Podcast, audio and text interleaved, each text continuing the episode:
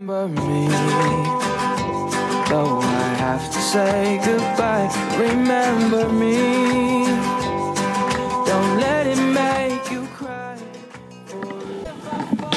家好，好是准风乐坛，我是老卢。我是老林，我们最近在电影院看了一部催人泪下的电影，催人买下的电影。对，然后也是特别火爆，最近。是，然后在各种朋友圈也是各种被刷屏嘛。是。然后最近其实朋友圈里面，最近这段时间不是很太平，然后哀鸿遍野，然后点开了都是四零四，但是有这么一部电影，就是大家忽然开始被刷屏了，然后大家看完之后纷纷表示看哭了，嗯，嗯，尤其很少朋友圈哭成一片的，对，嗯，然后那个就就我们俩我们俩都很好奇，就是什么样的电影能有这么大的力量？对，对，已经很久没有上一次这样的造成这种流泪狂潮的，还是妈妈再爱我一次。大概二十多年前吧。对，对对，然后就我们就怀着这个极大的好奇心去电影院看了这部电影，感受了一下这部催人泪下的电影《对，就是《寻梦环游记》。寻梦环游记》，对，这么土的名字，因为我我第一次看到这个名字，我都不想看了，嗯。因为最近这些年这种什么《玩具总动员》啊，什么这种呃，《玩具总动员》不挺好的，我对对我对《玩具总动员》这个名字也很也很不喜欢，对类似这种的，包《括寻梦环游记》《逐梦演艺圈》这种名字，欢欢乐什么好好声音，对对对，什么玩意儿？都是这是五个字的。对，这这个，所以就，呃，忍着这个对名字的这个讨厌，去了电影院看因。为这这也是嗯那个皮克斯的电影嘛，皮克斯电影向来都是以总动员 结尾的，对啊，《海底总动员》、怪物玩具总动员动员》、怪物总动员，各种没有叫《寻梦总动员》，我觉得已经人家已经很有创意了，环游记上一次还有一个环游记叫什么？《飞屋环游记》环游记对就是其实其实他们都是有套路的，不是环游记系，列电影，对，不是环游记就是总动员，这是系列电影。对对对还是因为其实国产翻译的系列电影。对对对，可见国产翻译对于，就是他们他们要打造皮克斯的一个 IP 嘛，皮克斯这个片名必须是《总动员》或者《环游记》嗯大家一看就知道啊、这个是皮克斯的，可以去电影院看。他对们的这个思维方式应该是是这样的一个套路。嗯，对对，啊，果然我们在电影院也收获了很多的心得和眼泪。对这个等会儿可以跟大家再详细分享啊那个。反正这片子的基本资料嗯没有太多可以介绍的，简单说一下，就是，呃，《寻梦环游记》是皮克斯跟他们本部迪士尼。呃，出品部，对对对，皮克斯已经被是被这个迪士尼给收购了嘛。嗯，对，这两年其实皮克斯没有，其实应该说没有出太多爆款的作品吧，其实是有有一些这个口碑上各方面都啊？下滑的趋怎势。么没有爆你款啊？上一部疯狂动物城就是？疯狂动物城是那个迪士尼本他们他们本部做做的，啊，不是没挂皮皮克对斯的牌，子。上一部皮克斯口碑还比较好的是那个《头脑特工队特》，工队，嗯，对，《同手特工队》啊，已经是好多年前了。嗯，然后最近的像像什么那个《海底总动员二》也是扑了，超级难看，然后那个赛车总动员》也也扑了然后之前还有像什么《勇敢传说》之类的，已经迪士尼不是不是皮克斯已经很久没有出，应该说从口碑各方面，嗯，像什么《玩具总动员》《飞屋环游记》，然后《瓦力》这样的爆款型的作品了。这一部应该是继这个《头脑特工队》之后，那个皮克斯的另一部大爆款。是对对对，然后那个编剧是呃导演是里昂克里奇、阿德里安莫里纳，然后那个里昂克里奇是那个环呃《玩具总动员三》的一个导演，嗯，对，然后编剧。这个也是里昂克里奇加上其他几个几个编剧的一个人员，对，基本上还是皮克斯的经典班底，就是做那个怪物总动员系列的，对对包括做这个刚才说的玩具总动员系列的这些经典班底，还都是在，还都在。然后那个美版配音的话，可以先稍微说一下，其中值得值得那个简单介绍一下的，就是那个盖尔加西亚贝纳尔，嗯，他是？他是那个，嗯，如果大家看过呃一些这个这个这个这个墨西哥电影，不是墨西哥电影，是那个《摩托日记》，嗯，他演就是墨西哥风情他是。演那个这个这个这个这个革命导师切格瓦拉，切格瓦拉年轻的时候这个，这个年轻版的演员，然后那个陈那个那个不良教育是是是那个谁的导演作作品来着？反正我我是看过他不少的一些，特别应该是这个拉丁帅哥那种类型的，对，少年少年感很强的一个嗯。一个演员，他早年跟那个呃阿莫多瓦冈冈萨里斯、冈萨雷斯那个导演，呃，拍那个《爱情是狗娘》啊，对，《爱情是狗娘》对那个片子也特别好。嗯那会儿出道的，后来跟那个阿莫多瓦有一些合作，《对。不良教育》就是其中的这个代表作品。对，然后其他的这个这个片子现在已经是呃皮克斯在国内票房最好的电影了，四个点四点几，四点四差不多。嗯因为之前像那个《海底总动员》《玩具总动员》其实也引进了，票房也都是在几千万。嗯然后那个《海底总动员二》是二点几个亿。嗯，然后那个现在这个《环梦》那个《寻梦环游记》已经是呃从各方面观察来看，应该是会是下一部呃这个 Zom Zombie 是那个宠呃那个那个那个那个动物城疯狂动物城的一个、另一另一部疯狂动物城的一个趋势。嗯。疯狂动物城在内地应该是十点几个亿嗯。的票房，然后现在从它的走势跟口碑跟那一部是非常非常相似的。嗯，嗯都是逆势走高，基本上就是开场不好，对比如说开场还不如正联正义联盟好，对对对但是逆势就一直走往上升的曲线。对对对，嗯。然后这个片子之前还有一个段子，不知道是真是假啊，说是那个，因为这个片子本身涉及的是是那个亡灵题材的这个这个这个呃动画片嘛，嗯然后这个广电那边可能。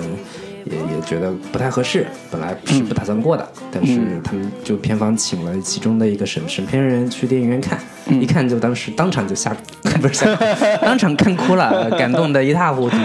然后这个大手一挥就就让这片就这片子通过了就通过了。所以，这个当然这个片子这个这个到到底是不是真的还是段子，我我们这边也也没有办法查实，但啊，是说明这个公关还是做的不错。对网上也是有流传的这样的说法，嗯，然后大家都觉得纷纷纷纷觉得这个段子所以啊很，感人。我我觉得这个这个案例说明了一个道理，连呃中国的审片领导都能看哭的片子，由此可见这个魅力可见一斑。嗯。啊、这种审片领导都是那种面无表情啊，然后各种逼片子的人啊，你想想，对，就可见这个片子真的是一颗大催泪弹。催泪弹嗯。对对对对对，如果这个就是观众有想要去电影院，嗯，好好痛哭一下，然后这个净化一下自己的心灵跟灵魂的话，我觉得这片子可以可以值得去电影院看一下。对，对，嗯，那我们接下来接下来打个分吧。嗯，啊、然后打分推荐人群。嗯，对，那谁先？你先来吧。先来嗯。呃，这个片子我在电影院看的体验是很非非常不错的，然后我给的是八分儿，八分儿八分就是其实是我个人自我们自从我们做节目以来，我们没有统计过是不是？算算经忘了。是最算是比较高分，我没有打过八点五的分儿，我就最高就八分，这个算是我打八分了。嗯然后那个推荐人群很简单，就是合家欢，嗯，我，适合带了老人和孩子一起观看合家欢就是老人孩子可以带着一起去看，确定老大概老人看了不会 不会？不舍得走，嗯没有，就是真真的推荐合家，这种是标准合家欢电影，嗯是适合还是会推荐，生活的这个有感情心思细腻，然后情感特别的丰富。是对你是个有情有义的男人，我觉得这样哎这么说效果也是非常好的。这么说还是的确适合情侣一起看的，对对对对，但可以这个叫什么打通彼此心灵的这个设防的这一面啊。嗯对。那呃老卢，我很好奇，你嗯这电影你看哭了吗？这个基我有我有一个地方是很感动，但是我没有流泪。嗯，呃，我只能这么说，我没有流泪，但是我有一个地方是的确触动到我了，很很很感动。对，有触动到我的地方。对，但是也就那一个，但是我还是会给八分儿，你知道吗？那对大家都说这看《寻梦环游记》不哭你还是人吗？呃，那个林老师你呢？我我在电影院确实看哭了，我我你哭了你还给七点五我？基本上没有没有在，我近几年吧，我嗯看电影我都没有印象说我看哭了的经验，但这片子我确实是。看哭了，是看哭了，我我能明显的感感觉到这个眼泪是慢慢滑下来的。我对你的理解，我都没没有见过几部看哭的电影。对对对对这不能看哭，说明说明它确实很很戳人，对但是它他戳人跟这个片子本身有一些让我觉得不满意的地方，也是不矛盾的嘛。嗯就好像很多喜剧片你，你笑了，未必你真的觉得它 它有多多好。但是有的人会。就是像你说的，他看完笑了之后会觉得自己很丢脸，是吧？啊，这我都能笑，对。然后你是不是也对，但但看《寻梦环游记》哭不丢人，是吧？对对对好，说明这还是一部不错的片子，推荐大家去电影院看，可以适合自己身边你能拉着什么人都可以，嗯。朋友、亲属啊、甚至这个子女嗯。有的话啊，然后恋人，其实都各各种组合吧。现在目前看来都没有说不适合的，都还挺好的，那就推荐给大家看。是行，那如果大家还没有看的观众，这个赶紧先去电影院看，然后嗯后面我们会涉及到一些剧透的内容。对，哎对插一句，你看的是国语版还是？啊，我我很不幸，我当时比较着急，就就随便在网上选了一版本，结果是一部国语三 D。哦，国语三 D 的。对我其实挺好奇，因为我看的是原版的那个英文版嘛，嗯我不太清楚国语版你觉得怎么样？因为我好久没看国语版的那个动画片了。其实国语配音现在这两年做的挺好的了，是吧？但是吧，我觉得比较不好的一点是，他把里边的音乐也用这个国语唱出来。啊，是吗？对我所有的音乐吗？基本上所有，我记得就其中一首歌，他是拿墨西哥语唱的，其他的基本上全是国语，都是国语重新翻了。对，国语翻，然后国语唱，啊，那可能还是为了适应这国内的对儿童观众对，嘛。儿童观众他嗯们更适应嘛。然后这个可能少了一点墨西哥音乐的这个风味儿，嗯那你还看得这么感动啊？就是就很多翻译就就就就唱出来国语什么。我的亲爱，我的亲爱，这种就这种词儿翻译出来，我哦，我的亲爱，对对对对对，我觉得有点怪怪的。嗯但整体来说，这两年看国语版本的这个片子，其实没有那么大的违和感。嗯，包括我我之前看那个这个《冰雪奇缘》，你也是是国语版也是国语版，唱的唱的那你运气可真不好。唱的也是这个随他去随他去，这种对我觉得也也也是别有一番风味的。嗯，好吧，行，那我们前面呃介绍部分就聊到这里，接下来我们进入这个剧情环节。对这个片子剧情，我们还是给大家稍微介绍一下吧，几句话介绍一下吧。就是这是个墨那个墨西哥题材的片子吧？嗯，发生故事故发生在地点发生在墨西哥，然后在墨西哥里那个一个小小镇上吧。嗯然后那个一个小男孩儿，他们全家就是他们的他的曾祖父早年间又为了音乐梦想离开了他们家，然后那个从此他们那个家里就禁止一切跟音乐有关的东西，但偏偏那个家里的那个小孩儿小男孩儿小孙子，然后叫米格，特别特别喜欢音乐，一直渴望成为一个。这个音乐家成为一个歌手，就唱歌给所有人听那种。然后，但是家庭环境这个这么压抑，他的这个音乐梦想一直就没有办法实现。然后，那个故事的发生的那天是墨西哥传统的节日，叫亡灵节，是一个是一个墨西墨西哥特别盛大的，然后那种特别这个相当于。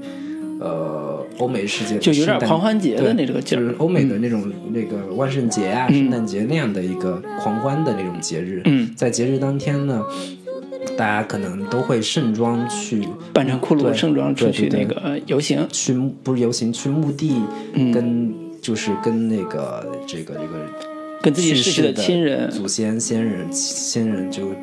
聊天啊、嗯说话呀、拜聊聊天还行。是是是聊天，我我是看过一些资料，就是那个甚至会把先人的这个尸骨挖出来，挖出来聊清洗一遍，啊啊重新再安葬一次。啊！我还以为挖出来聊一次。是。是，就是因为像墨西哥这种拉呃拉美国家，其实对于死亡的态度是非常的开放的，嗯。或者是或者说在那一天其实是很欢乐的一个日子，嗯。他们又跟这个祖先们可以对话，是。可以可以缅怀一下他们的这个这个，其实是是一个气很很很欢乐的一个气氛的这么一个日子。然后在那在那样的一个日子里边，这个当地会举办一个那种才艺才艺秀，嗯然后小男孩就渴望说，希望能在那一天去表演。嗯结果那个因为家里人禁止他玩乐器嘛，他没有吉他，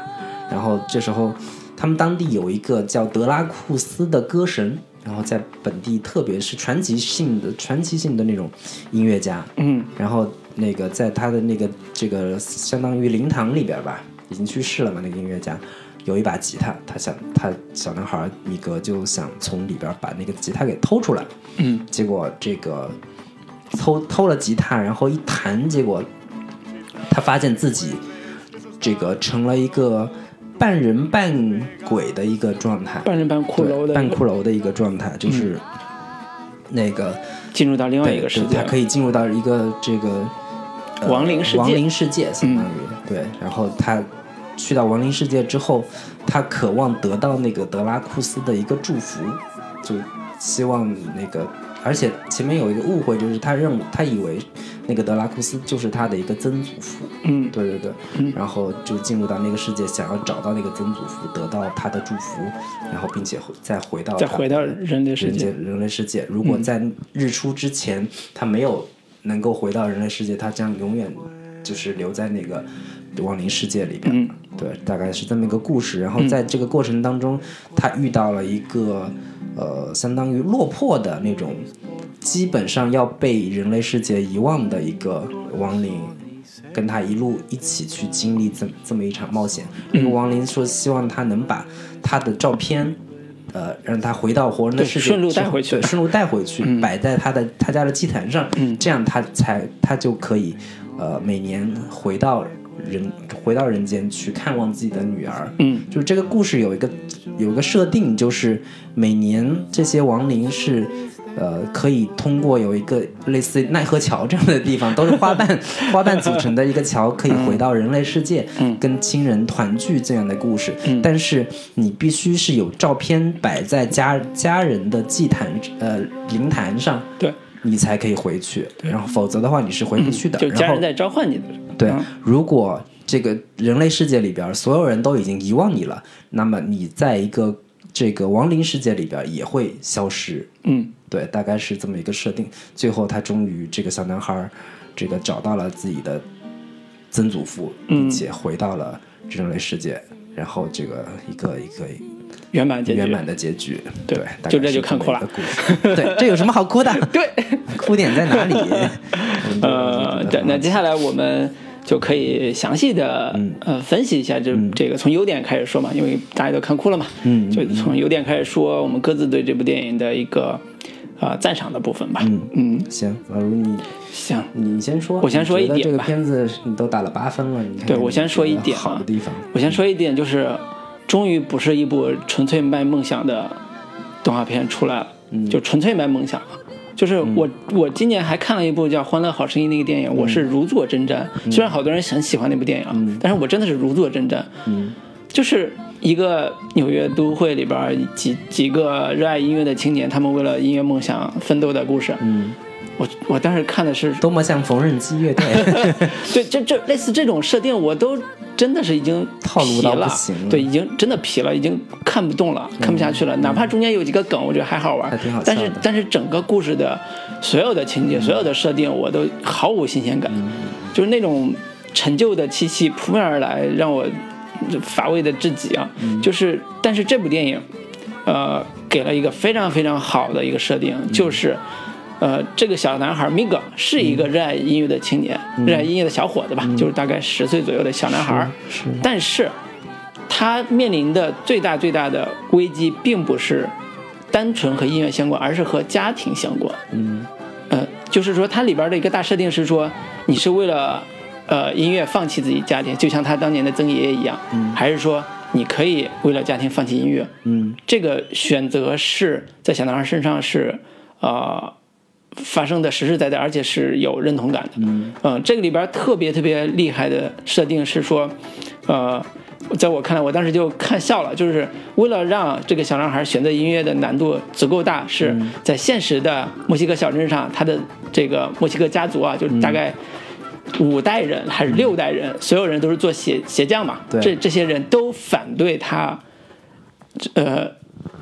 音乐就反对他去在他的音乐梦想。实现他的音乐梦想。这还不够，就是他奶奶把他的琴砸了，这还不够。等他到了亡灵世界之后，他逝去的那些亲戚们，嗯，还不让他实现实现他的音乐梦想。这个这个诅咒，这个对音乐的诅咒，应该说从更早的源头就是从那个亡灵那边来的嘛，就一代人曾奶奶那个对曾奶奶那边开始的嘛。对，所以所以这个曾奶奶叫 Coco，也是这个电影的一个、呃英文名字。嗯，就是曾奶奶这个诅咒，其实呃贯穿了整个电影的始终。嗯，这个这个诅咒，我觉得它是所有音乐梦想障碍的升级版。嗯，这个升级就是超跨越生死的升级，这个升级给我很大的这个加分项，就是我觉得我操。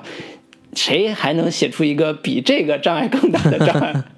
就是这个太难了。对，就是其实皮克斯这种反梦想，然后觉得日常生活家人更重要的这个主题，其实是有贯穿的。对，我更早在那个《飞屋环游记》的嗯都是环游记啊，这个里边就有看到类似的这样的一个，就前面有一段很出名、很著名的一个，类似于呃，人生蒙太奇。对，人生蒙太奇这么一段，就是那个、那一对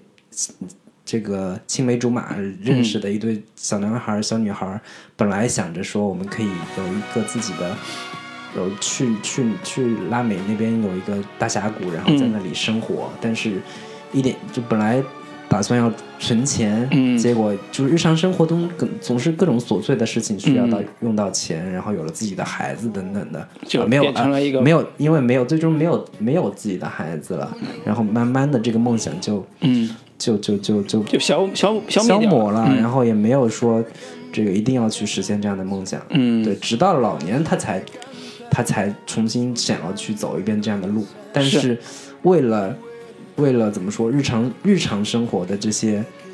羁绊，嗯，放暂时放下自己的梦想，这个点其实很早之前就有有有，对，这也是好多家庭合家欢片的一贯一贯的主题嘛，就是回归家庭，这是一个。我只是说。呃，能把这个障碍写这么大的，还是挺让人惊讶的。一代一代延续，对，这因为它设计一个特别好的背景，就是墨西哥这个背景。嗯，呃，墨西哥这个背景，它的家族传统，呃，在电影里边也是写的特别的充分的。对就是一个，它不是父母反对，对它是整个大家族。整个家族反对嘛。对，整个大家族反对对，就是五代五代人反对。呃，忽然想起就是墨西哥电视剧这个这个梗，就是在各种美剧里边，包括像什么《老爸老妈浪漫史》啊，嗯嗯，然后这个我记得《摩登时摩登家庭》里边有也有也有一个墨西哥家庭，呃嗯，嘲讽过，就是墨墨西哥电视剧多么的狗血，就是嗯家家庭关系的复杂。嗯，他原来是他的私生子，然后咣，然后就就是墨西哥电视剧向来是以以狗血家庭剧做狗血家庭剧出名的嘛。嗯嗯，对对对，是，所以所以这个是呃，我觉得在这个观赏性上来讲是大大加分的。嗯嗯就是把墨西哥这种家庭关系放到这样一种生死主题上，是大大加分的。就是你美国可能家塑造家庭观可能就是一个家庭，那么那么那么复杂。对，没有那么复杂，就是也没有那么强烈。嗯就这种家庭的包围感，不像墨西哥家庭这种包围感这么强烈对。，所以其实这个点的话，对于中国观众来说，其实是非常能够感同是的身受的，因为中国家庭也是那种盘根家盘根错节，然后这个你做的所有事情都不是你一个人的事情，而是一个整整个家族的压力跟是跟阻碍是都会在你身上。是，所以从这个意义上来讲，我觉得莫皮克斯在选择电影题材和选择他的表达的方式上，嗯，呃，真的是全球视野的。对，而且他选择墨西哥这种民族性特别强的，呃，这种艺术形式的时嗯候，用了比如说开场那种剪纸啊，用了这种整个贯穿整个的墨西哥的这种民民族风的音乐，嗯用的也是极其出彩的，就是让整部电影的观赏性特别强。对，所以这也是我看这部电影之后很大的这个，就是让我觉得佩服的地方。嗯做的非常不错。从从墨西哥整个文化到他的家庭观，到他的音乐，到他整个艺术形式，都做得非常好。是是是，嗯，所以我给八分也是 理所当然。好，然后我一个对小孩来讲就啊，他要回家跟我也要回家一样的。对，那相当于每年这个春运春节 春节的时候。春运还行，就是说这个意义一旦产生之后，后边所有骷髅的出现，嗯。都不恐怖了。对，因为他都是你的亲人，对。都是大家而且他有家，对。他要回家，对。他就像小动物一样，他可能演什么这个片子虽然有小孩被吓哭啊，但是 大家看的时候不会有任何不适感对。的一个很大的原因。对对对，那前应该说，呃，可能前面会会刚刚出就亡灵刚出现的时候会吓会会被吓哭，但后面基本上进入到了这个亡灵世界里边，那那就是一个狂欢世界嘛，嗯，对，甚至是非常那个摇滚的一个 一个感觉的那个世界。嗯，是的，是的。好，那我觉得这一点我们可以先暂停，然后我们放首歌，呃，接着接下来讲第二部分，我们认为呃优点的部分和以及觉得林老师觉得不足的部分，七点五分，这零点五分怎么扣的？对对对，老卢基本上觉得是没有缺点的是吧？我全盘这个肯定。我靠，你这太偷懒了！我觉得你必须硬要想出来一个 想出来一个缺点。啊，行行行，我想我想想啊，对，那不然我们就是给大家那个那个。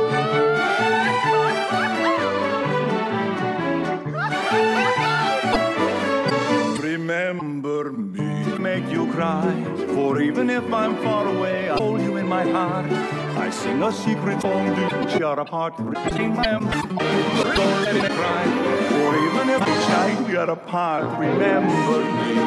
though I have to travel far. Remember me. Each time you hear a sad guitar, know that I'm with you the only way that I can be.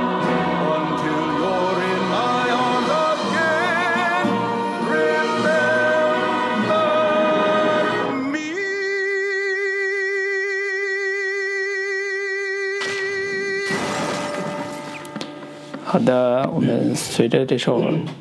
呃歌回来，继续讲这部电影我们认为不错的地方，对有一些遗憾的地方。老卢，你觉得这片子，好，你觉得最大的优点？优点，对，还还是说说一下优点。嗯嗯，呃，如果说第二个优点，就跟他讲，咱们讲的墨西哥背景，嗯，呃，塑造了整个的价值观、家庭价值观。第二个是亡灵世界，对，那个塑造的也是他从视觉上和整个的设定上都非常不错。嗯，呃。呃，在我看来，我觉得他另外一个特别不错的地方就在于他的，呃，情感的呃推动力。嗯就刚才讲，大家都哭了嘛。嗯为什么会哭？嗯我觉得这个部分可以探讨，就是，呃，在通俗意义上说，一部电影能把电影，呃，能把情感推到让人哗哗哗哗流泪的这个地方上来来说，并没有那么难，对，对吧？跟让大家哈哈大笑来说，也其实没有那么难。也没有那么难，就是，呃，而且哭比笑容易，对，就是，呃因为但凡涉及亲情类的这个电影里边儿，呃，都很容易让人催泪。对。妈妈再我一次就是一个很明显的例子，一个小孩儿扯着嗓子嗷嗷叫说妈什么，一般当妈的都受不了，都会哭，这个是生理本能，对，这是生理生理本能，就是你看到一个。呃，善良的或者是小羊羔这种的啊，哀求妈妈什么喊妈妈咩咩咩叫，你也会有同情心，你也会受到感染。这种生理本能是呃与生俱来的。对，但是我觉得这部电影它超越了，应该说它超越了生理本能，它没有通过一些特别戏剧性的这种，比如说小孩儿扯着嗓子，然后各种哭诉啊，各种那什么，就去去试图生理上去刺激你，是，它还是通过非常呃扎实的情感和剧情，嗯，呃好的设定吧，来推到了说这个小男孩，等他终于回到人社人类世界之后，在他奶奶面前去通过音乐去表达他的情感，最后让所有人都潸然泪下。我觉得这种表达方式和他的克制的呃使用他的技巧上面是呃呃应该说国值得国内电影学习的。嗯。值得我们做动画片，国内做动画片的那个那个动画人学习的，就是呃，什么才是好的技巧，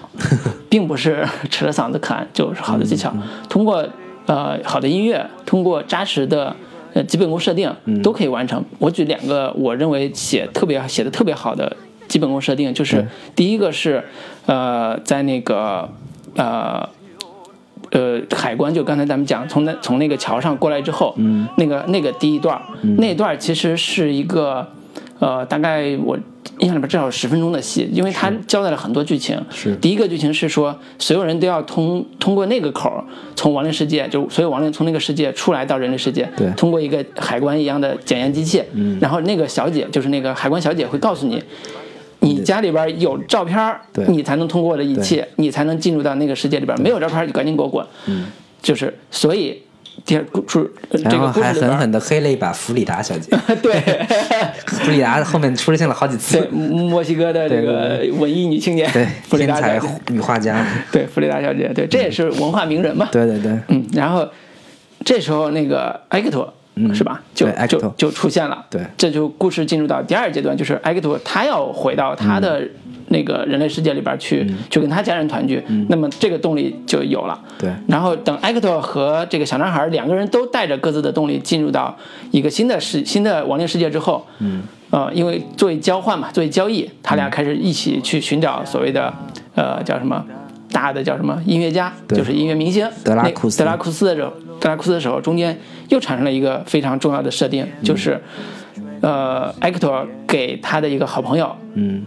呃，最后弹了一首曲子，嗯，这个好朋友就死掉了。这时候在米格就是那小男孩眼里边，才意识到说，原来死人也会死，对，原来这个亡灵也会死。如果他不及时的回到人类世界的话，啊不是而且是，如果他被人忘掉的对话，，如果没有人再记得他的话对，如果没有人再记得他的话，他也会像所有人会消亡，像他一样消亡。所以这个设定直接推动了后边的一个剧情，就是他们必须，呃，就是那个男男这个呃埃克托的这个人必须把自己照片，嗯通过小男孩拿回到嗯这个人类世界。那么小男孩也意识到说，我的爷爷也是这样的，嗯我也要帮助他，让我家人团聚。嗯那这样一个事情最后就推动了说，等这小男孩回到家里边儿，到他奶奶面前的时候，这两个设定都同都同这两个梦想吧，或者这两个任务，嗯都同时完成了。嗯嗯嗯那这个时候，所有人都不会纠结于说为什么这样，以及这个剧情为什么到这儿会给我催泪一把，他都非常顺理成章的完成了这样一个。呃，故事设定和故事剧情的推动，我觉得这个在剧作层面上是一个呃非常成熟，而且呃应该说是啊、呃技巧完成的很漂亮的一个、一个规范动作吧，技技巧完成的很漂亮的一个转换。就是我们可能国产动画片里面，就是一般只有一个一个觉得很牛逼的 idea，然后他们就开始去做了。对。然后这个一般就觉得这个亡灵世界，我设计这么一个世界，嗯，设计了这么一个世界观，我觉得就就就很棒了。然后这个海关怎么怎么样扫描，然后这个进去之后还有各种抱怨的客人在那 在那咆哮说凭什么不让我过关，怎么怎么样的？这这这样搭建这么一个世界观，已经就很满足了，会对。就就往下推进了，就很少会说我在这样一个世界观。之下，我再做一个更精巧的、更能寄托情感的，对那样只是一个搭建一个一个框架而已。对我现在会觉得搭建世界观这个事儿，嗯，嗯，并不重要。在我很多时候看看剧啊，看比如说看什么《九州城》啊，《九州牧云记》啊，包括看、嗯看那个像《小门神》这种片子的时候，或者这种剧的时候，我都觉得搭建世界观都是一件特别简单的事儿。真正嗯也不是，不是也不是真正能够搭实现搭建一个牛逼的世界观，也还是一个一个九州，你可以吃多少？我我就觉得这个问题就在于说，当有一个人说：“哎呀，我觉得这个世界观好牛逼”的时候，他没有找到一个特别好的通道，能把这个世界观的情感给打通，这个是非常难的。但但导演世界观其实是一个开始嘛，是一个基础嘛。对你看《哈利波特》，你搭建了那么那么一个世界观，嗯，魔法世界其实是它最大的噱头呀。其实，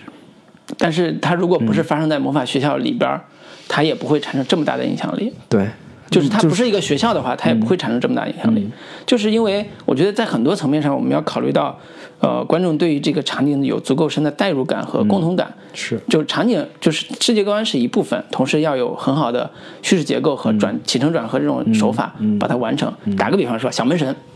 哦，没看过。没看过是吧？我也就简单聊一下，就是它的设定是说，哎，天上有个下岗的神仙，嗯，然后下岗之后要找活干，就发现地上有一个什么孤儿寡母需要帮助，嗯，那我就来帮助他们，嗯啊，然后让他们传承中国百年文化 传承中国百年文化，然后获得幸福。哎，打个比方，这这一类的，但是这个情感处理就。跟就就特别弱，而且他的这种价值观吧，又过于说，好像这是中国的东西，所以一定会被认可，就那种劲儿。就是因为这是中国的门神，所以你们都会喜欢他，就那种感觉。我觉得这个逻辑是完全不成立的。你不赋予他足够是足够好的情感，你比如说你以下岗的这种身份来设定他，我不觉得小孩会对这个门门神有任何的代入感。下岗到底是怎么回事？对啊，对啊，就就这个逻辑是不成立的，所以我我我我会从我会从具体的剧作层面上来考虑说，它这个设定之外，就是这个呃，这叫什么亡灵设定之外，它依然用一种非常成熟的，你可以叫好莱坞式的剧作剧作法，或者叫一种三一律的剧作法，去完成了中间重要的两个转折转折点，就刚才讲的那个那个海关式的这种门禁这种转折点和。呃，找到了第二层推动力，就是你你如果这个照片不在你家里边供着，你就会死的这种设定，一直能把这个剧情快速的推动下去，啊，不会让人觉得这里边有任何停顿的地方。因为歌舞片，尤其这种音乐片，经常会音乐一起，就剧情就不知道在哪儿了啊，就等着，哎，就赶紧完吧，赶紧唱完，然后看下边怎么样。对，所以我觉得这个是从剧作上来讲，认为很大的一个，嗯呃呃。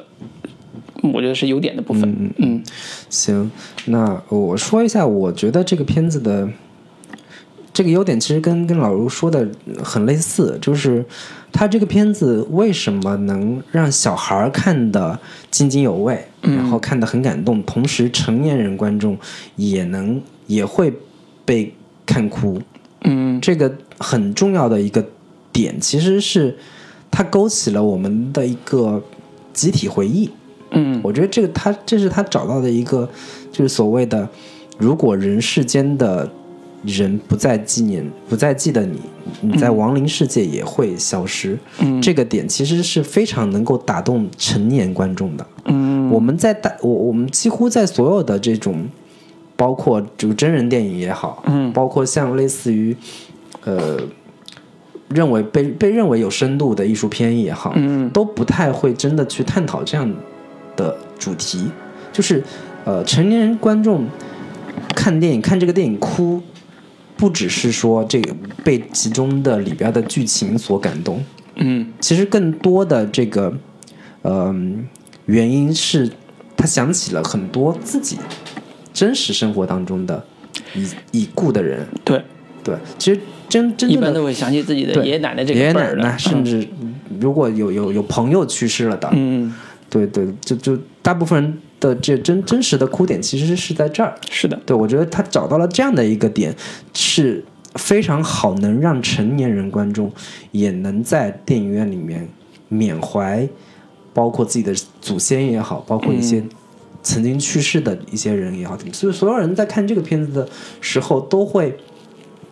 都会想说，哎，以后要是那个。我把他们都忘了，我那我那个小孩儿更小一辈还会不会记得曾经的那些过世的人？甚至会想说，我自己去世了，我还会被人记住吗？就这种这种点其实是非常能触动人心的。我觉得皮克斯这个片子是很好的完成了一个类似于死亡教育也好，包括一个集体的悼亡这样的一个一个主题也好，我觉得。这个点是他做的非常牛逼的一个，是。一个点，是。对，是我觉得这个片子能让那么多人哭，也包括我我自己会哭的一个很重要的一个点，是。对，是。那我觉得这两个优点部分我们也聊的差不多了，嗯，呃，如果有有一些大家觉得还不错的，我们可以等会儿再聊缺点的时候稍微补充啊，稍微再再补充，对对对，因为呃，我我们也是客观公正的看这部电影啊，就是。呃，虽然他催泪，让大家觉得很伤感也好，很感动也好，嗯，但是呢，我们接下来要聊一聊我们认为它不足的地方，嗯，呃，尤其是林老师，我 说你们，好，行，嗯，对，那个，我我觉得其实首先他，我我认为他不足的这个点其实是稍微有点吹毛求疵，嗯，或者说我觉得，嗯。不是不是太太成立啊，就是它主要针对的还是儿童观众，嗯，然后但是能把另一部分成年人观众也也也包入其中，也也也能戳中他们的泪点，我觉得这是他一个非常好的精密的一个精确的一个计算之下的一个结果。但是我个人看完之后，虽然我也看哭了，但是呃，我会觉得这个片子总体来说有点过于呃低幼化，嗯。过于儿童化，就是本身它这个主题其实是挺深刻的，嗯。但是在这个深刻的这个主题之下，它其实是可以可以有更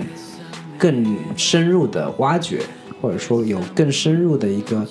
嗯、更成年人一点的表达。但是我我我我总体感觉这片子的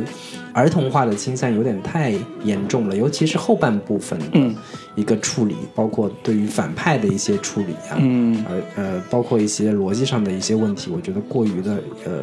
儿童感太强。嗯嗯，就是儿童感，就是非黑即白嘛。对，非黑即白，就一个、一个人，嗯就比如说那个坏人，他可以坏到分分钟要杀人的这种、这种地地方，就是说我杀了我的音乐上的伙伴，我你小孩来找我，我还可以把小孩把小孩也也试图要把你杀了对之类的。对，就是类似这种非黑即白的这种处理方式，是呃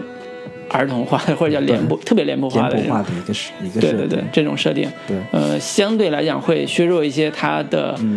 层次感跟所谓的人生感吧，就人人不是这样的，人生也不是这样的，对，呃，我我我首先要说一下，就是从这个故事有一些逻辑上存在一些问题，或者说铺垫的不是很很充分的一些点吧。嗯。首先就是那个小男孩米格，他呃第一次进入到亡灵世界、这个点，我觉得稍微有点没有说的很充分，说的很很清楚。嗯。就是他为什么会变成一个半人半亡灵的状态？嗯。就是他故事里边是他去偷那个德拉库斯的那把吉他，嗯。他推那个窗户进去，然后那个爬上那个那个那个那个棺材，然后嗯。把那个那个吉他摘下来。然后在地上站在那个花瓣上弹了一下，嗯。忽然一阵一阵类类似于这种狂风吹过，然后这个他就他就发现自己可以穿过别人的身体了。嗯我觉得这个点设置的稍微有点没有说明白，是说、是说那把琴是有独特的魔力，还是说你踩在花瓣上，它就会穿越到亡灵世界，还是说你在那一天亡灵节的时候，你就小孩就可以进入到那个亡灵的世界？嗯这这就这个点，我觉得稍微有点没有没有说明白，为什么只有米格这个小孩儿对进入了到了亡灵世界？那其他人人是不是也可以通过某种方式进入到亡灵世界？对如果那一天就可以进入到亡灵世界的话，那其他人为什么没有？对我觉得这个点从逻辑上稍微有点不是很说得通。嗯，对，呃，我来跟你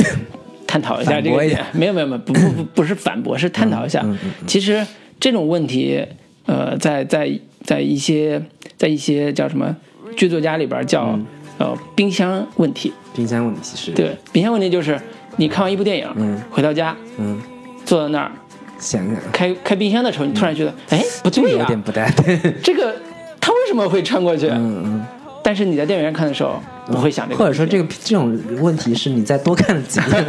对之后才对会关注的多看之后，这哎不对，他为什么会穿进去？对对对。就这个叫冰箱问题，就是等你看完电影回到家，开着车回到家，打开冰箱的那一瞬间，突然会觉得不对，他为什么会穿？但但这种问题，就就是说实话，就是所有的穿越到异世界的这样的一个题材，我都会关注说他在哪一个时间点穿过去，嗯。他在哪一个时间点发生了一些神奇的现象，是。他穿过去了，是，就是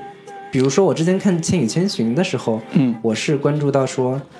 他父母开车进入到了一个山上，然后嗯看到前面有一个类似于一个小门、嗯小小小小走廊、小洞小门，嗯不是小篱笆小门，是一个小 小城墙的一个小洞一样。嗯嗯然后他跟父母一块去穿越穿过那个那个那个小洞里边，嗯进入到那个里边，嗯之后发现那那是另另外一片世界。是我觉得这种就还挺挺简单直接的。然后他父母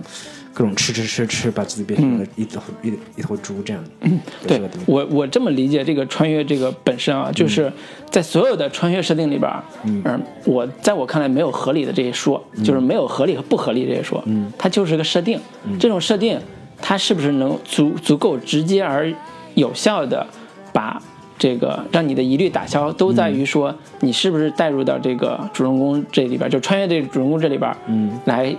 迅速的进入到穿越之后的人生。嗯，就比如说在米格这个小男孩身上，当他当他去偷琴的时候，大家只担心 偷情，呃 偷琴的时候，就是偷那把吉他的时候，大家只担心说，米格你千万不要被人发现。嗯，因为那个时候制造了一个危机事件，就是是。他进到那个零店里边去偷，结果周围人发现说，哎，那把琴不见了，是不是有人在偷那把琴？你看这个情节设计的很刻意，但是他不得不这么设计，就是为了让你忘掉你偷琴之后穿越的那一瞬间的那个那个设定，就是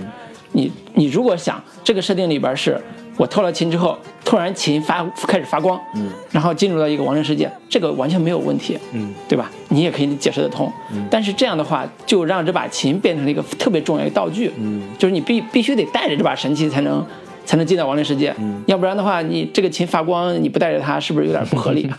对吧？所以我我理解是这样，就是说所有的穿越梗。嗯，都没有所谓合理性这一说没有合理性这一说，是。只只有我甚至看过更扯的，就是那个信长协奏曲啊，对，双传，不是是是是，妈的，他们去参参观那个是一个一个遗址之类的地方，看他从城头一一一摔掉下去，就穿越到了嗯。幕府世界。对啊，而且而且还有双传，两个人都穿过去了，这这种完全不讲理的这种设定，就是我我我是说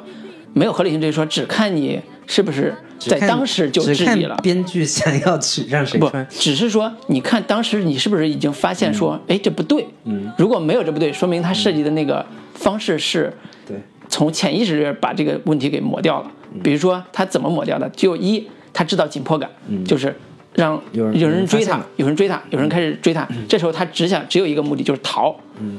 然后等他逃出去的时候，他才会意识到说，啊，我怎么穿越了？我怎么我怎么变成变成这样一个大家没有看不到的人，然后迅速的能穿过别人的身体？这时候大家会产生问题，说，哎，这个到底怎么回事？嗯，然后他开始意识到说，啊、我原来是亡灵，然后同时迅迅迅速的，他的亲戚就是所谓亡灵亲戚就发现他了，然后说，哎，米哥你怎么在这儿啊？然后然后就开始进入到新的剧情了，对中间这个。呃，转换的时间非常之短，以至于你根本不去想说，有没有没有没有时间给你细想，对，没有时间跟你想哐说，哐哐三把斧给你 敲晕了。对对对，没有时间想说，哎，你米克你为什么会穿？对啊，嗯，就凭什么你是主角你就可以穿吗？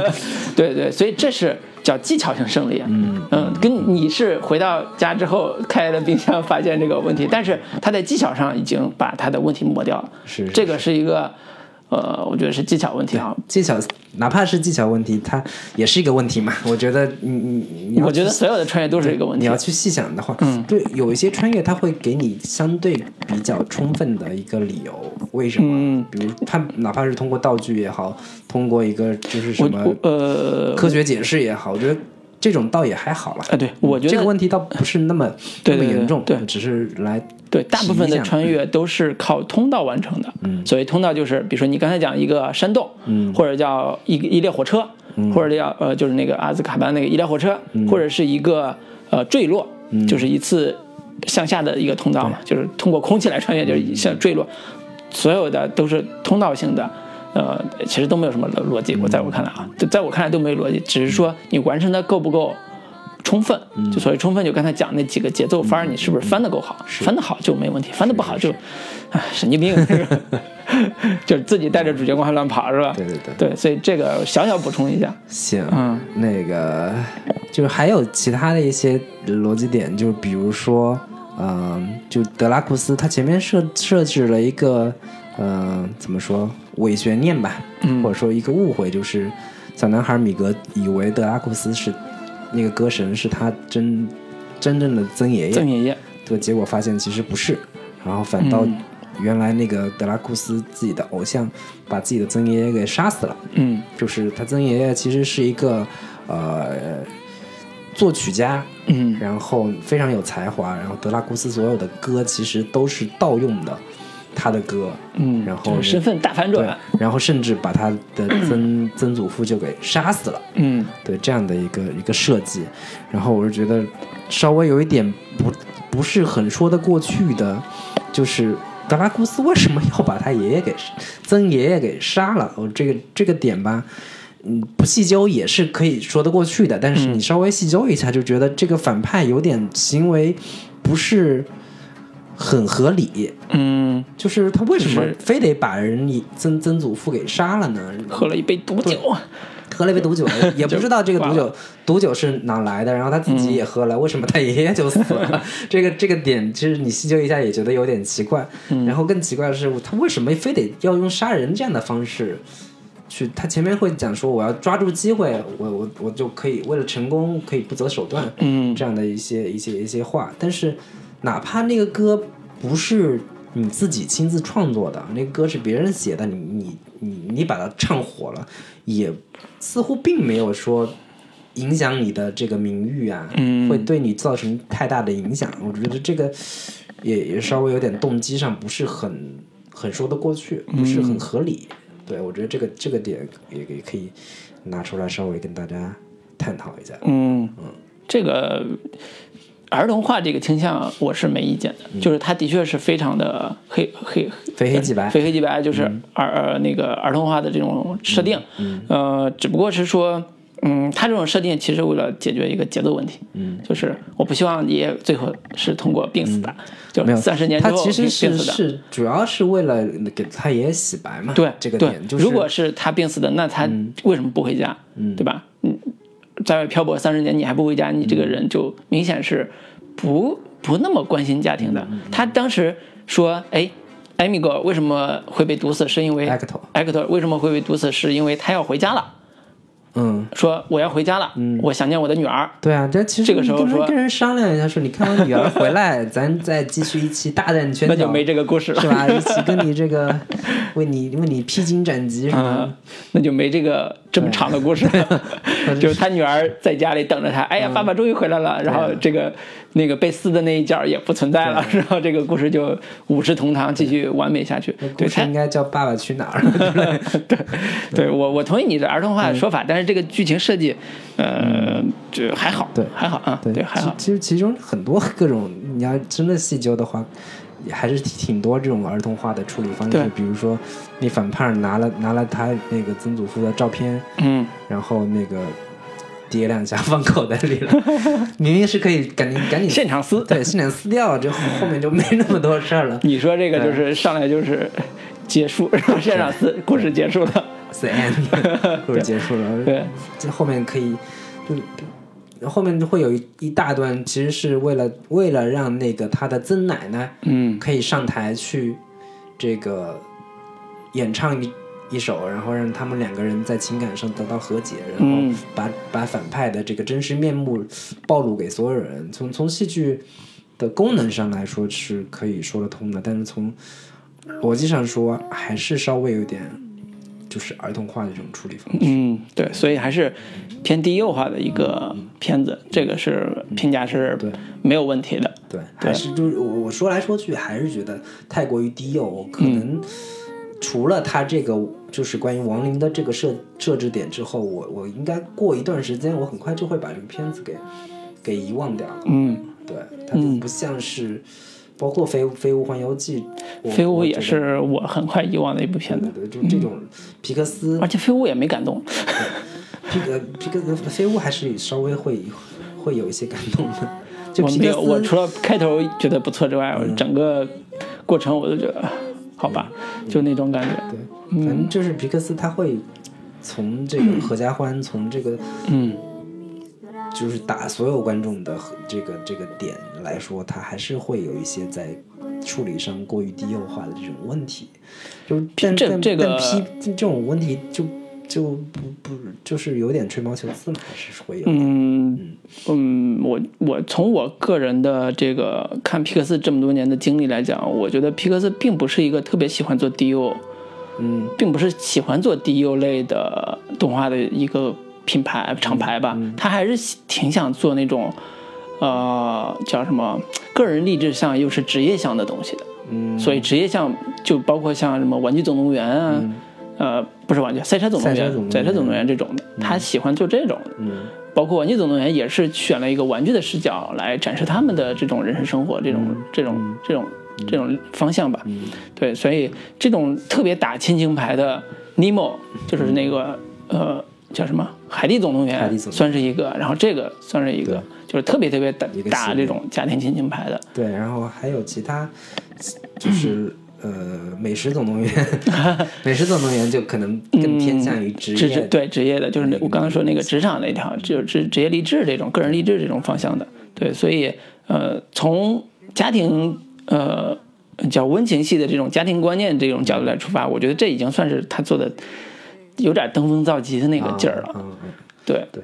那个就是前面前面老师说，就是这种家庭主题啊，嗯就是他一开始就他那个曾祖父就是一个为了梦想离开家人，然后嗯这个被所有被所有的家人所唾弃、所所厌恶的这么一个人。但其实这个主题吧，到后面，因为他这个设定就是他的曾祖父是被人毒死的、被人害死的这个、这个点，一旦呃加上之后，就是后面这个主题就我觉得是有有所削弱的。嗯，就没有办法再去深入的探讨说，呃，一个人为了自己的梦想离开自己的离开自己的家庭，到底是应该值得被原谅的，嗯还是应该值得被唾弃的？这个主题点，他就没有太过于深入去是的挖掘了。我觉得从整个电影的主题上来讲，它也是一个亲情大于大于一切的对这种设定。因为他让嗯小男孩已经产生了这样的一个想法，说，嗯，没有什么比家人更重要的。嗯他在经过这一番冒险之后，最终还是回归了家庭价值。嗯但是你也不能说这个我们我们向来这种美式价值观，说我我为了个人自由，其实是怎么说？嗯，就不能不能被家庭束缚，不能被一些这个世俗的一些价值观所束缚。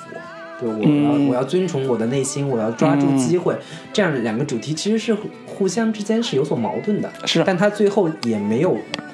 给出一个明确的一个价值。是，所以这个故事它圆滑的地方在于，它没有把呃在主题上啊，它虽然在前边情节设定上是把音乐和亲情做了一个强，刚才讲极强的戏剧冲突，但是它的戏剧冲突建立在误会上，所以当他误会消除之后，这个冲突就不存在了。嗯。它不是一个硬冲突，就所以硬冲突就是我就是为了梦想，然后我家庭里边就是不同意，嗯。然后因为他要我要离开这个家庭，所以就是不同意，所以这个是这个故事处理的很圆滑的地方，就是说，呃，所有的误会，所有的这个冲突都建立在，呃，他的曾奶奶，呃，不是曾爷爷，嗯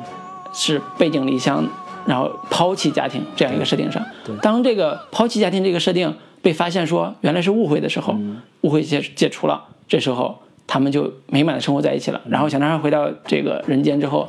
就开始载歌载舞了。对，就然后最后也没有说小男孩到底也没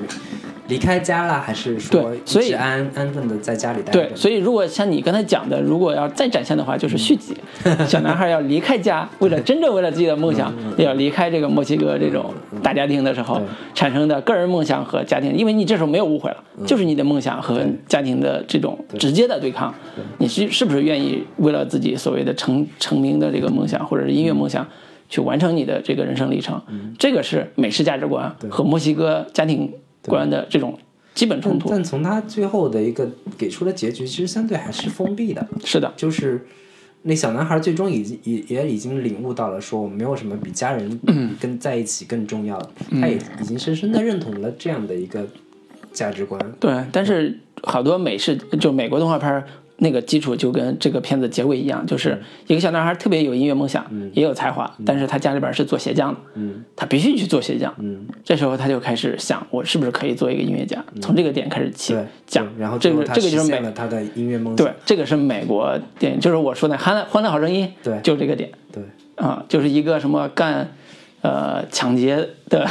一个猩猩，他自己是个歌手，黑有有点黑人黑人人隐身黑人的那个。搜灵歌的歌手，对对，还有家庭主妇的猪猪对妈妈。对对，这这这个是美国典型的个人音乐梦想的这种这种套路，嗯。但是他是在这所有个前平凡面，人都有一颗不平凡的心，对 对不平凡的才能，talent 是这个什么达人秀之类的。对对，所以我我是对这个片这类的片子已经有疲倦感了，啊，我可能更喜欢这这个对对对。这个刚才咱们讲的这个啊叫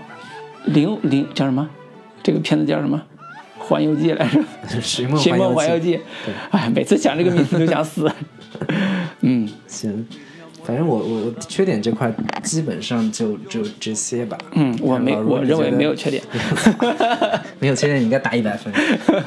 我我还是呃有有一个，就是从我自己感受上来讲，我没有没有哭嘛，但是我很感动，主要也是因为我跟你刚才讲的那个儿童向的 DU 向的这个设定是一样的，就是它不是我最喜欢的那一类的，就是我虽然给高分，但是它不是我最喜欢那一类的动画片。行，我最喜欢的是那我们下一趴再来聊说那个我们分别各自嗯。最更喜欢或者最喜欢的这种动画片的类型是嗯什么样的？嗯，好的好的，留个大悬念，好大的悬念。先聊聊聊到这里，嗯，好的然，后给大家带来一首墨西哥民俗音乐。对我们平常可能对于墨西哥音乐了解比较少啊。嗯对，那个这个这个英文名我也不太会念。La Elisa。好的。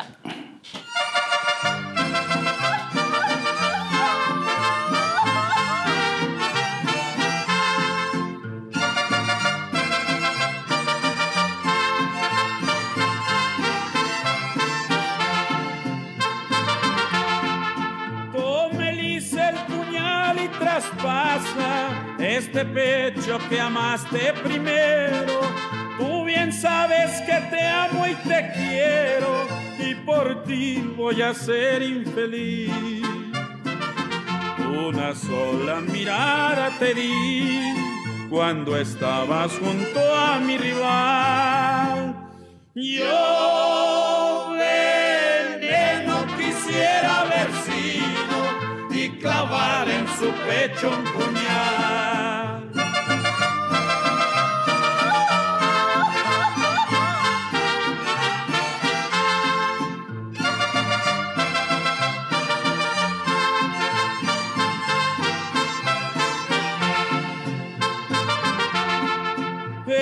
Esos ojos llorar no sabían, ahora lloran con gran amargura. Eres linda, eres bella, eres pura, eres dueña de mi corazón. Una sola mirada te di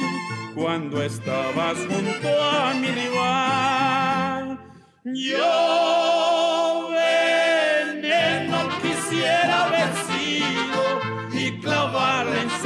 un puñal.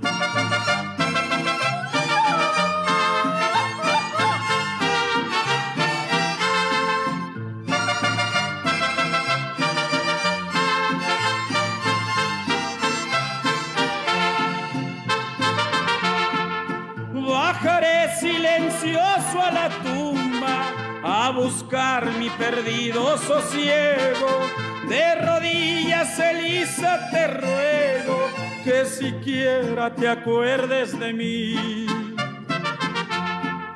Una sola mirada te di cuando estabas junto a mi rival. 心目中的好动画片儿。嗯，准确的说是说我们个人口味比较偏向的动画片，但好和不好各有各有所见啊，就是基本基本面还都挺好说哪个更好，嗯说只能说我们更喜欢，对，或者说以我们现在的这个年纪更愿意看的动画片。对我们三十多岁了，还喜欢看那个小猪佩奇，也是，佩奇，什么这个小鹿斑比，对这种也不行，对吧？我们得想想说，我们真正儿八经的成年向的动画片有没有对，特别爱奇动漫，成人向？什么黑暗圣经是吧？对，呃，因为嗯，因为这个电影我看的时候，我其实看完之后第一印象是，我觉得我当年对于皮克斯那呃不是皮克斯，就是皮迪士尼那部《疯狂动物城》的看法是正好是呃相反，正好对，正好是相反的。就是说我印象里边，我当时看《疯狂动物城》的时候，刚看完出来，我第一感觉是说，拍的是挺好看的，但是这个小孩会看吗？或者我当时会觉得这个小孩爱看这种这么复杂的故事，以及这么。多元的这种叫什么主题的电影嘛，嗯，就是它的，因为那个《疯狂动物城》，它其实对于人类社会的映映射是非常丰富的。对它，它虽然用了非常多的这种类型的元素，包括呃个人什么个人成长励志啊，甚至说有黑色电影的元素啊，包括一些喜剧片的一种一种呃一种桥段，嗯但是它太成人像了。嗯，太成人像了，然后那个小孩会喜欢吗？但实际上票房十个多亿，十个多亿嗯也也就基本上完成了小孩能看，大人更爱看这种标准。对就是小孩你能看懂，大人呢看得更嗨。对就是我看的，我操，这个剧情走向简直是对啊，人类社会的翻版，这种感觉。就是那会儿还有一个这个类似于那个树塔对，那个那个那个段子对，一直被各种疯狂传播，对病毒视频一样的一个一个一个笑点。但是那个你看像 Coco，它就没有类似这样的一个效应，说让所有人传播这样某某一个桥段。对，甚至说那个亡灵这个视觉还是在大众媒体上还不太容易引起那么高的这种传播度它主要的的一个原因。点还是说催泪，对对，那么《疯狂动物城》的呃与与《疯狂动物城》相比的话，呃，这部新片《Coco》就是一个呃看完觉得不错，但实际上它的主题内涵并没有那么深，对也就也就是一个呃在情绪上受到感染的一部那个高级鸡汤。哎情绪炸弹吧，你可以叫这么说，它更偏重情绪层面，更偏重情绪层面的的这种这种催催化或者催泪，但是它在整个主题上，呃，还是弱一些。就像刚才讲的，我们说是儿童化的这种设定，其实还是以跟这个一脉相承。那么《疯狂动物城》在呃，我前几天又把它看了一遍，嗯，我终于那个明白说为什么大家都特别萌那个兔子跟兔子跟狐狸，狐狸就是朱迪那个设定了，因为它是一个纯粹恋爱向的一个设定，嗯，就是特别恋爱向的一个走向。那么这种恋爱向对于儿童来讲，基本上是不那么呃 get 到点的。但但也能明白。对，但也能明白是个好朋友那种关系，就是他能明白现在小朋友现在太 太低估现在小朋友的这个情商跟智商了。对，但是他其实完成了一个我们在人真人电影里边都很少见的。呃，一对冤家恋爱的这种好玩的这种冤家恋爱的这种设定，就是你在电影院现在看真人电影都很少看到这种写的这么好的呃恋爱电影了。嗯这这个是让我很很很惊讶的，在在在回过头来看的话，是。让我很惊讶的。呃，甚至说我到了那个那个呃上海迪士尼 去玩的时候，有有一个园区就是有呃朱迪和那个狐狸，嗯两个的合照区，啊。然后跟那个狐狸合照的寥寥无几，跟朱迪合照的排一打排一长溜，对，就是跟那个兔子合影的特别多人，应该大部分女性观众会更喜欢狐狸这个人。没有，就喜欢兔兔子，因为兔子太可爱了。那个兔子，就是这小孩也喜欢，我们男男的也喜欢，然后那个大家都喜欢那个那个那个兔子，就是他基本上完成了一个呃个人的人生梦想和这个呃叫什么职场励志，嗯。双结合，同时也完成了一个新的世界观的架造架构，就是一个疯狂动物城这种世界观的新架构。对，所以我我是从这个世界观的这个架构的层面上来说，我是觉得《疯狂动物城》的这个世界观架构比《Coco》这个电影的这个世界观架构要更彻底和更颠覆一些。嗯。就是关于亡灵世界未来，就是呃这样的一个设设想，其实，嗯，我们通过各种不同的影视作品，或者说各个国家的一些这个传说，其实都会有这种对于呃死后世界的一个一个设想，但是。就是呃，《寻梦环游记》它前面它只是前面做了一个这么一个设定，到后面其实很多观众都已经忘记了它其实是一个亡灵世界的这样的一个一个一个一个一个感觉。嗯，但是我觉得《疯狂动物城》它其实是从始至终都把这个这个世界观做的非常的透彻的。对。对，我觉，得它的里和外都是呃一个系统，嗯就是它的比如说那个朱莉生长的那个农乡村，嗯就是什么美国乡乡镇那种环境，跟它到动物城大城市大城市里边那个设定，其实都是跟现实世界是对应的，一一对应的，以及他们在那个电影电影里边也是打通的。对，而且是不同的动物，它们有不同的一个职业身份，对。然后不同动物有不同的这个性格特征，对。这些点都是从头到尾贯穿的非常好的。对，而且它有一个特别牛逼的地方，就是之前大家也一直在，呃，就是一直在讨论的，就是他对种族主义这个主题的一种新的阐释和和更加叫什么人道主义的这种表达，就是很少有电影，嗯对。就是动画片能够把这个主题通过这种动物之间的这种关系表达的这么出彩的对，就是这个，我之前看《动物庄园》，嗯。我觉得它很很大的启发都是从《动物庄园》的这个、这个嗯小说中来的，嗯。但是它真的是一个非常好的一个《动物庄园》的一个动画版的动画版啊，而且还是呃大家都能喜闻乐见的表达方式，不是那种特别讽刺和批判性的那种表达。特。别政治化的那种，对。它它其实没有，嗯。它通过一个呃类型片的一个包装嘛，嗯，对所以这也是成人向 动画的一个标杆儿，我就真的是觉得很厉害。就是你看着像语言，但是它的故事的细节又那么真实，然后每个人都能在里边找到他所关注的那个细节。嗯，所以从这个《疯狂动物城》跟《寻梦环游记》相比来说，我觉得我们俩都还是更喜欢这个《疯狂动物城》多一些。是的。按着我们在电影院都看，就在电影院看哭了，但理智一点回想，还是觉得《疯狂动物城》这样的电影会更更被我们喜欢多一些吧。嗯，对，就是那除了《疯狂动物城》之外，我你觉得哪些动画片还是你你更偏爱的呢？更偏爱的是吧？对，呃，我这几年看过一些这个，呃，应该是呃呃德国的嗯，啊，德国的一些德国动画片，德国的叫什么来着？我等会儿再想啊，嗯等会儿再想，我现在想不起来了，我等会儿想一下。嗯啊，你先说你的吧。我是最近，我其实这个这个环节可以给大家推荐几部这个动画片嘛，对，然后本身像《千与千寻》这种片子，我觉得是很好的一个东方式的，尤其是日本式的对于这种呃怎么说异世界，嗯哪怕是对于死亡世界的一个阐述吧。这这样的一个片子，其实是你看人家好莱坞，嗯可以把墨西哥的这种呃亡灵世界，嗯做出来。日本日本人有宫崎骏做《千与千寻》这样的一个亡灵世界，那中国版的这种亡灵世界到底在 在什么样的地方可以看到呢？嗯对，其实早年间那个徐克做过一版《小倩》，嗯，其实是呈现过这也种有也有动画版。对动画片嘛，其实嗯其实都就是动画，我说的就是动画片，是这个做了一个阴曹地府的这样的一个想象的世界。对，但这个我纵观这么多年下来，我应该也就只有那一部动画片，我是看到过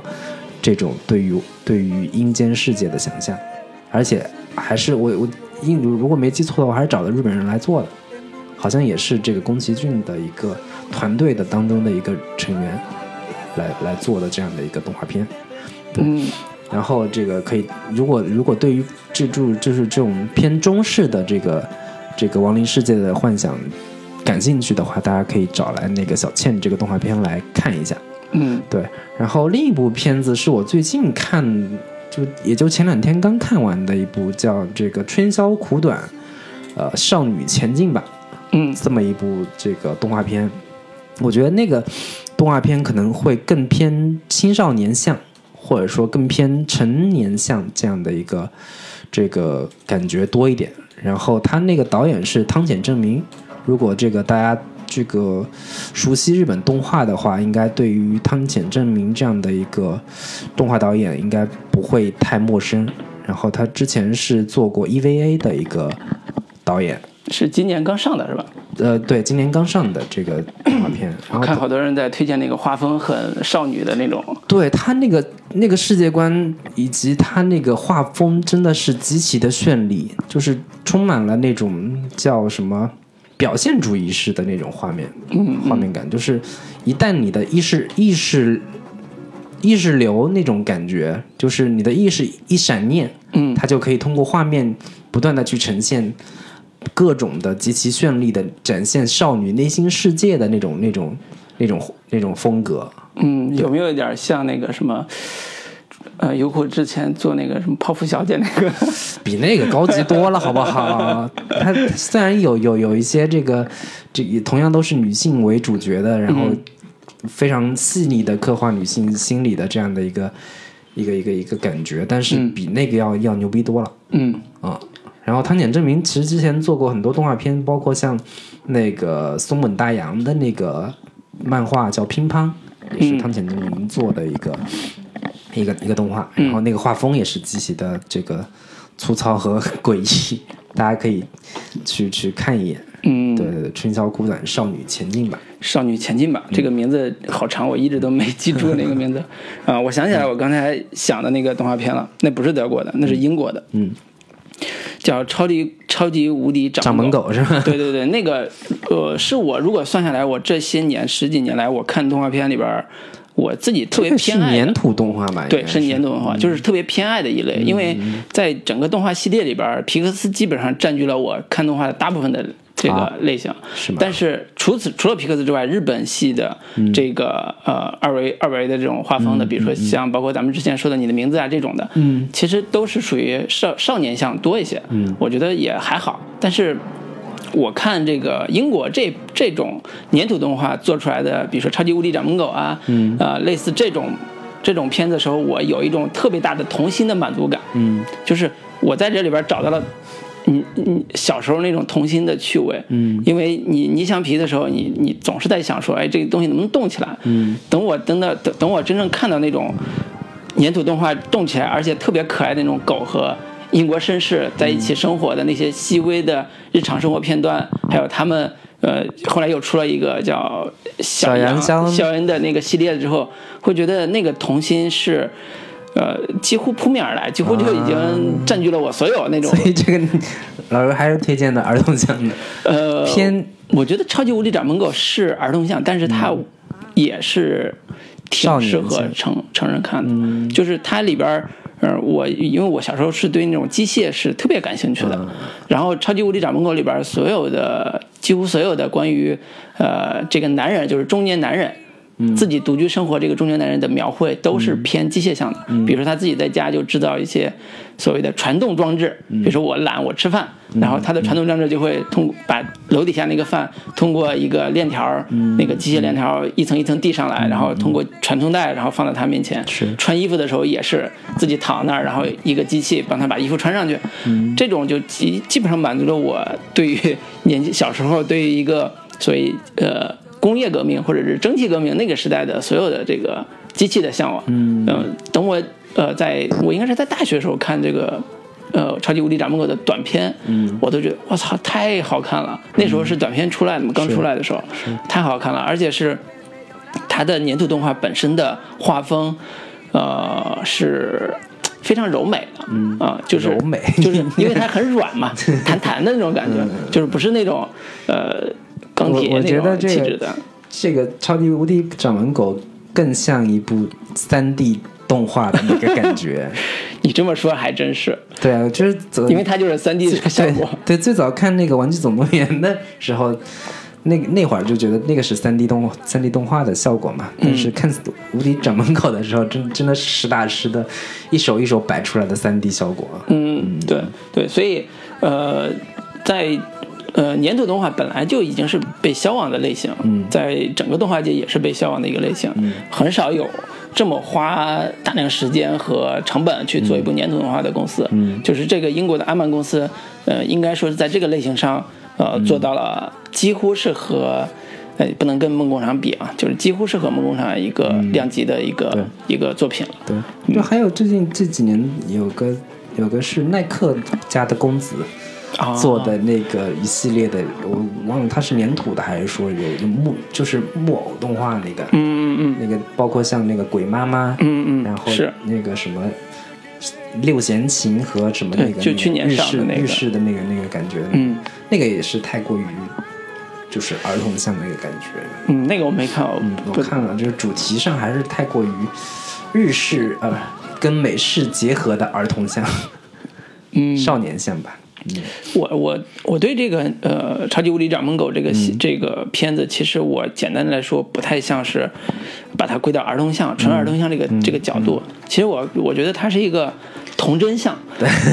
就是它非常童真，你儿童能看，然后大人也能在里边看到特别好玩的这个、呃设定。对，就是特别纯真的那个动物的那个形象，就觉得真的是那个会会觉得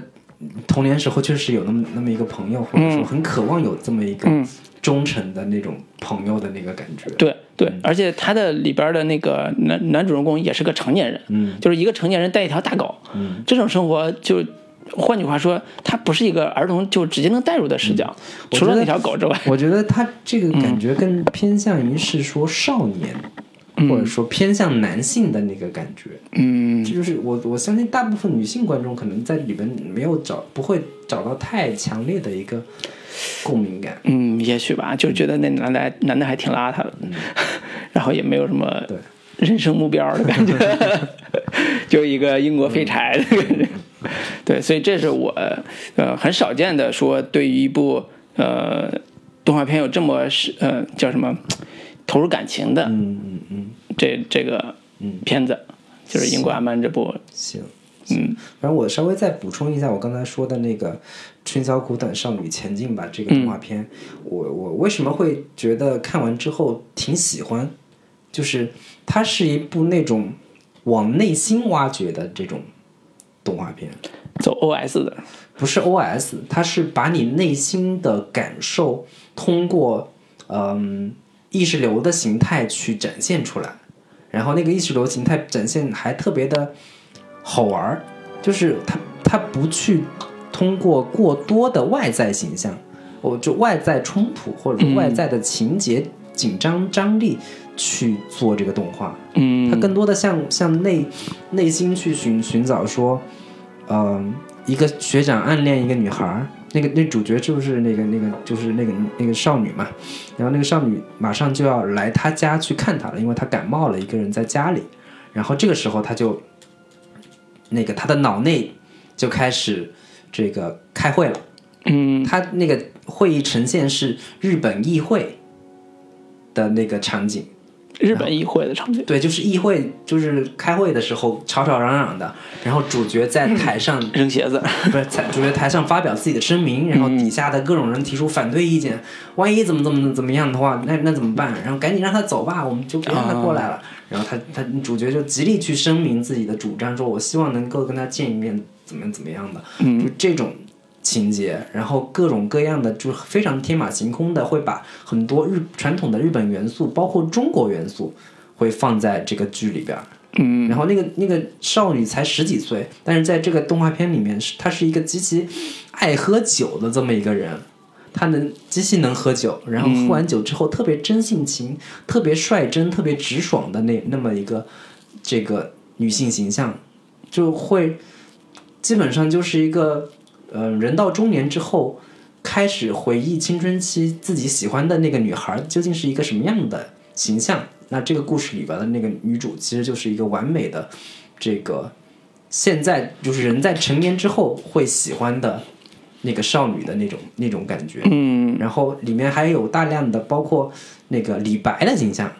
李白是谁呀？中国的李白。嗯李白在里边是一个极其神秘的黑道大哥那样的一个感觉，哦他极其刺能客是吧，对，极其能喝酒，然后能这个就是呃，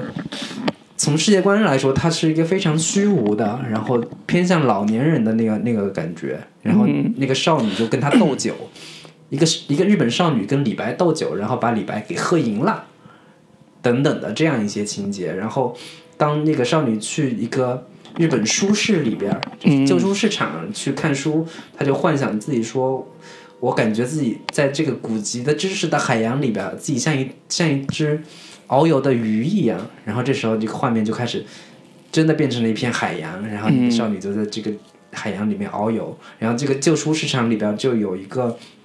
旧书之神，是一个小就是淘气的小男孩儿的形象，各种这个。钻来钻去，把书上的标签全给撕掉，说所有的那些收藏书的那些人都是都是混蛋，书应该就是在市场上流通，嗯。才对。所有把书藏在自己家里的人都是，就是都都是混蛋，就就这样的一些设定，嗯，等等等等的吧，有有大量的觉非常的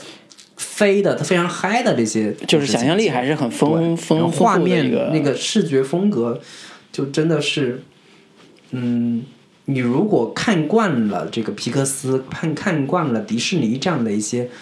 这个传统的这个画风，三维动画。对对，嗯，我觉得看一下这种汤浅证明也好，包括精灵也好，我觉得嗯。动画片真的不仅仅只是给小朋友看的一些，呃，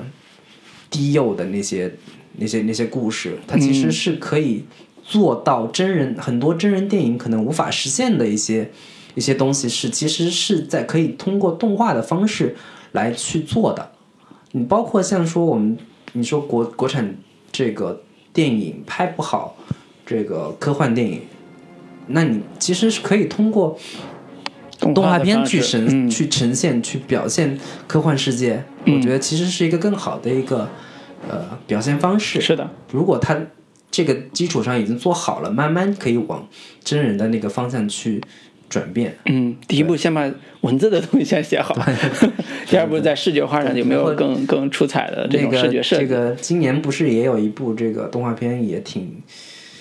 口碑挺热的嘛，但是还没有在电影院上映的，叫《大世界》。嗯大世界就是就是那个金金马奖今年这个最佳动画长片的一个得奖作品，然后之前在柏极了对在柏林得得也得了一个一个奖吧，我记得。早年叫好极了，对 然后那那个被也是光线发生大世界了。对，也是也是一个这种，就其实是把这个怎么说，地下电影、独立电影用动画片的这种形式去展现社会事件这样的一个、一个一个故事嘛。对，我觉得、呃，我觉得这个点我们可以稍微多探讨一句，就是因为它跟大户大世界出同时同一个同一个发行方就是光线，它之嗯。前也发了一片子叫《大护法》。对，呃，大护法在国内的电影市场上其实引起的呃评价是不一的。对。就是有喜欢它的嗯观众，因为它的呈现的原因，嗯。特别喜欢它里边所表达的那种主题，所谓的呃叫什么？寓言式的对，寓言式的有点政治化色彩的这种反抗集权的这种设定的主题，但是同时也有一部分观众会对它里边那种声音的表达方式极大的不满，嗯，就是他觉得你是想表达，但是你用不着直说吧，嗯你用不着这种台词就说我操，你这个就要反抗集权什么玩意儿的这种这种表达主要方式，是我没看那个大护法。对，就我我我我就是有时候会想说，我们刚才说的成人向的电影里边，它的主题也许是成人向的，但是换句话说，它的表达方式还是要尊重动画的，或者叫尊重故事的逻辑，尊重一部好片子的这种叙事性逻辑，呃，而不是说我嗯只要有一个主题我就高就高打，我什么都能干得了。但我个人是我虽然还没看过，但我觉得这个大护法这样的一个作品，其实也是对于国产动画片的一个很好的补充嘛。我觉得你你一直做像包括《大鱼海棠》这样的一个 一种动画片，我觉得还大鱼海棠人家有大世界观，好我我？还是更更愿意看大护法这样有风格化的，更有这个个人特色，或者说更有这个表达的一些这个嗯动画作品。嗯我觉这得都是都是一种丰富感。对我，我是看到现在大家对于动画电影的这种欣赏，其实大家分层也越来越呃明确了。嗯，就有些片子，比如说《大护法》这种片子是不会带小孩儿去看的。那么像刚才咱们讲的这种嗯 Coco 这种片子，那是可以带的。只不过是说，在现在统一的国内电影市场这个渠道上，嗯，明显大护法是很不占便宜的。票房不错啊，嗯，我觉得一般吧。票房已经我记得有八九千万了吧？有这么高吗？有，啊，对。哦，后后来他也是算是口碑逆袭的这样的一个作品。嗯，嗯，是希望是说能在这个，那我俩为啥都没看呢？是，赶紧去下吧。对对对，所以这个叶公好龙啊，就是呃，在欣赏电影、欣赏动画片的口味上，其实这么多年来，大家一直都在讨论嘛，说什么时候有一部成人向片子能给大家看，嗯，对吧？这种从什么十万个冷笑话就开 就开始了，十万个冷笑话实在是看对吧看的尴尬。时光机，对吧？也也是有各种各样的创作的方式和不同的题材都开始呈现，一直到今天咱们说的好极了，后来改成呃大世界嗯世界的这种、这种类型的片子，我也很期待，希望是说能提供一个不一样的世界。嗯，就像我们说《亡灵世界》也好，说《千与千寻》也好，嗯，呃，甚至说像那个像我刚才讲《动物狗》啊，它也有它的机械工业时代的这种这种痕迹嘛，只不过是它的观看人群，呃，大世界肯定是偏成人向的，对，对，所以也值得我如果我们今年在电影院看了觉得还不错的话，今年上不了吧？明年明年一月份上。明年一月份是吧？对，看完之后也可以再讨论一次关于电影这个对，动画电影这个话题。聊一聊这个大世界。对，对，行，嗯，那我们今天就聊到这里，好的，我们就长话短说。已经不短了。对，好的，那这个我们就先聊到这儿，跟大家说再见，拜拜。拜拜。我歌还没再放一首歌。放一首这个《Heaven Please》，好的，再见。拜拜。